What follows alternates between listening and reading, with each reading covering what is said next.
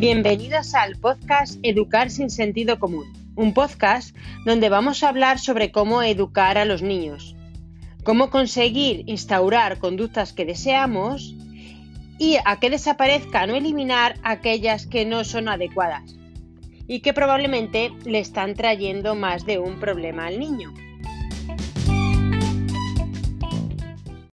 Bienvenidos al ya episodio 8 de este podcast.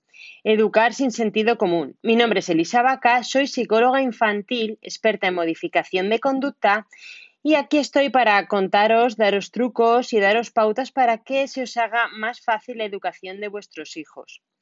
Como digo en los otros episodios, podéis dejarnos un tema concreto, algo que os preocupe o algún tema sobre el que queréis que hablemos en nuestro blog psicólogoinfantil.es en alguna entrada lo estudiaremos e intentaremos subirlo a nuestro canal. Hoy os quiero hablar sobre cómo hacer que vuestro hijo tenga unos buenos hábitos de estudio. Ahora estamos a principios de curso y es importante que coja unas buenas rutinas desde ya y que las mantenga durante todo el curso. Esto hará que el clima familiar mejore y que no tengamos que estar detrás de ellos para que se pongan a estudiar, que al final podemos acabar enfadados, regañando y ellos se acaban poniendo sin ganas.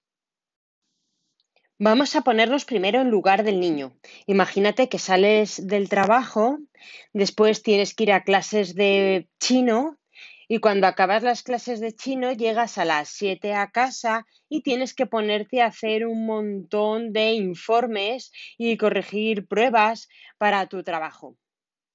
La verdad es que no apetece absolutamente nada. Pues es lo que les pasa un poco a los niños, que aquí está un poco la controversia del debate si los niños tienen que hacer deberes cuando lleguen a casa o no. Y es que están todo el día fuera de casa, comen fuera de casa, llegan, tienen extraescolares después, llegan súper tarde a casa y tienen que ponerse a hacer los deberes. Primero están cansados, están desmotivados y están con ganas de sentarse en el sillón, al igual que nos pasaría a nosotros.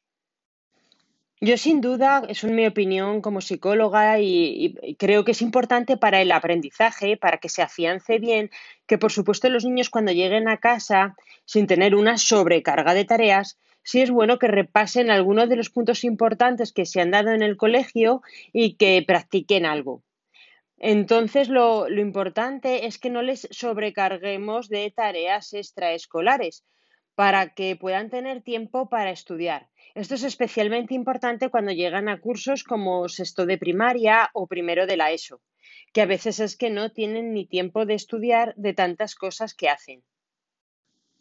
Los adultos actualmente tenemos sobrecargas de tareas, estamos llenos de tareas, trabajo, casa, aprender cosas nuevas para mejorar a nivel profesional, nuestros hijos y vivimos en ese ritmo, eh, convertidos como en robots automáticos que hacemos tareas sin parar y sin saber si ha llovido casi, si no ha llovido o si ha hecho aire porque vivimos, pues eso, como robots automáticos eh, programados para realizar una serie de tareas a lo largo del día, además de manera eficaz y rápida, porque tenemos tantas cosas que hacer que no podemos parar un momento a ver qué tiempo hace. Tenemos que cumplir con todas las tareas para que no se nos acumulen para, para otros días.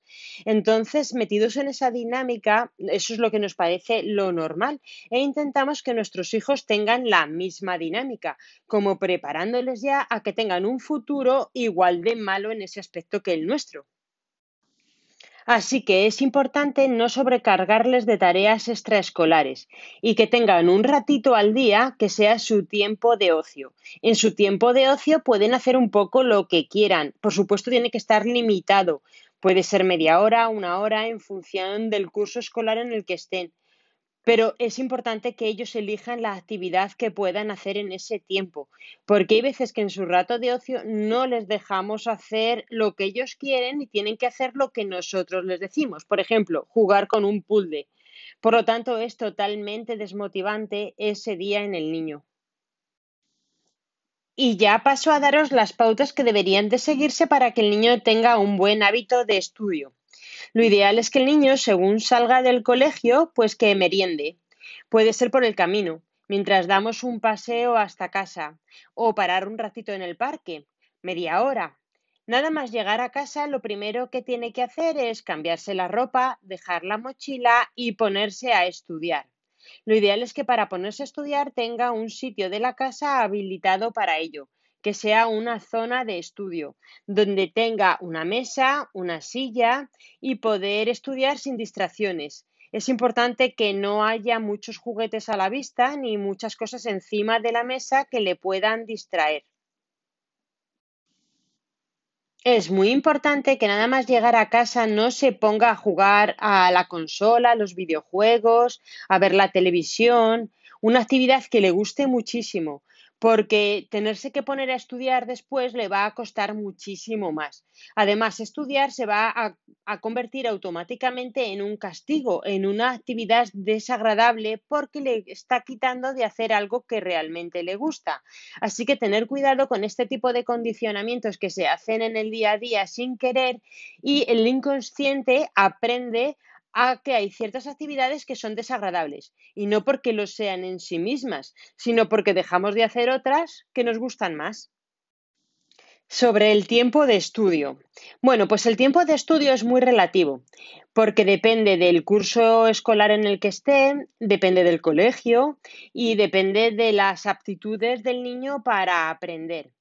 Entonces, yo os diría que lo ideal es que preguntéis a los profesores qué es lo normal en su curso escolar, qué es lo que debería de estar estudiando. También preguntando al resto de las madres, pues hacer como una especie de media.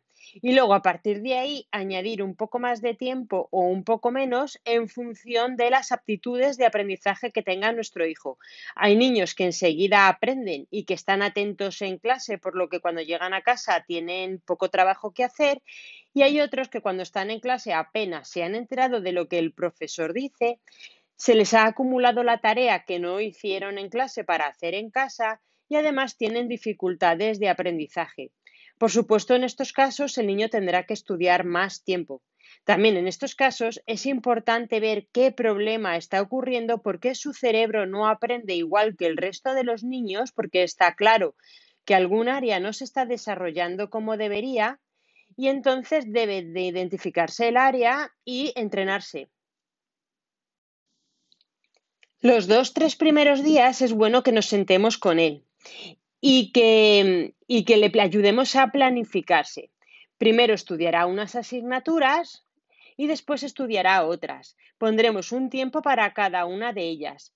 El tiempo es importante que ellos aprendan a que vean qué pasa, porque si no se pueden tirar toda la tarde y como no son conscientes del tiempo, cuando han terminado de estudiar, pues es quizá la hora de bañarse y de irse a la cama.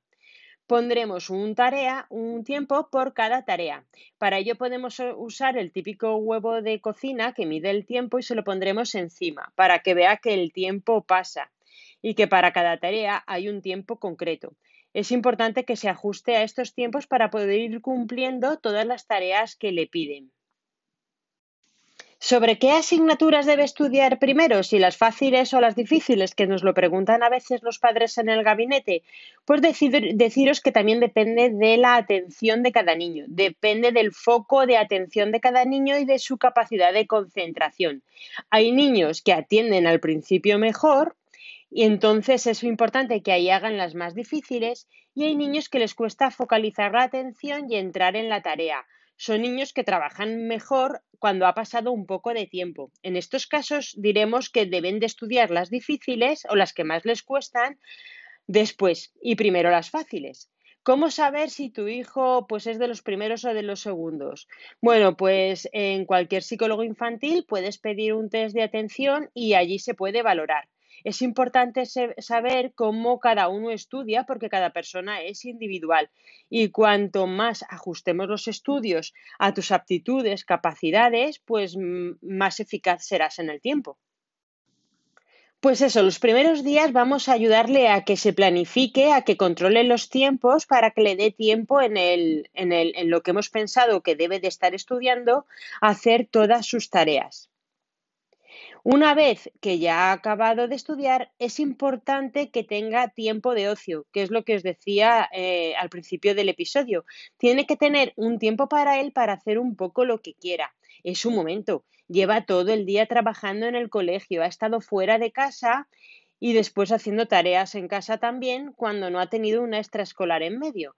Así que puede hacer lo que quiera. Tiene que ser mínimo media hora al menos en la ESO y en bachillerato. Y cuando son pequeños, como os he dicho, más tiempo. Tienen que descansar, tienen que jugar y tienen que divertirse todos los días un rato para que estudiar no sean las 24 horas del día y al final pues se desmotiven y acaben abandonando los estudios.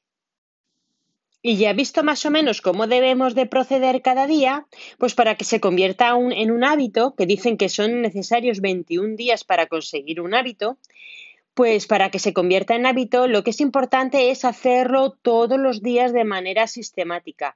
Si hemos decidido de lunes a jueves y el viernes por la tarde descansa, pues de lunes a jueves o de lunes a viernes, si hemos decidido esos días. Pero es importante que siempre se haga exactamente lo mismo un poco como robot automático. Veréis cómo su inconsciente lo procesa y lo acaba haciendo solo. Y nada más en el episodio de hoy, ya pensando en cuál será el de la siguiente semana. Espero que os aporte y que os guste, y que si las cosas se os complican, ya sabéis que podéis contar con nosotros, tanto en presencial en nuestro centro en Madrid o bien por Skype. Así que ya sabéis, hay que hacerse desde ya con los hábitos de estudio de nuestro hijo, que cuanto más tiempo pase sin cogerlos, más nos costará cogerlos. Y nada más.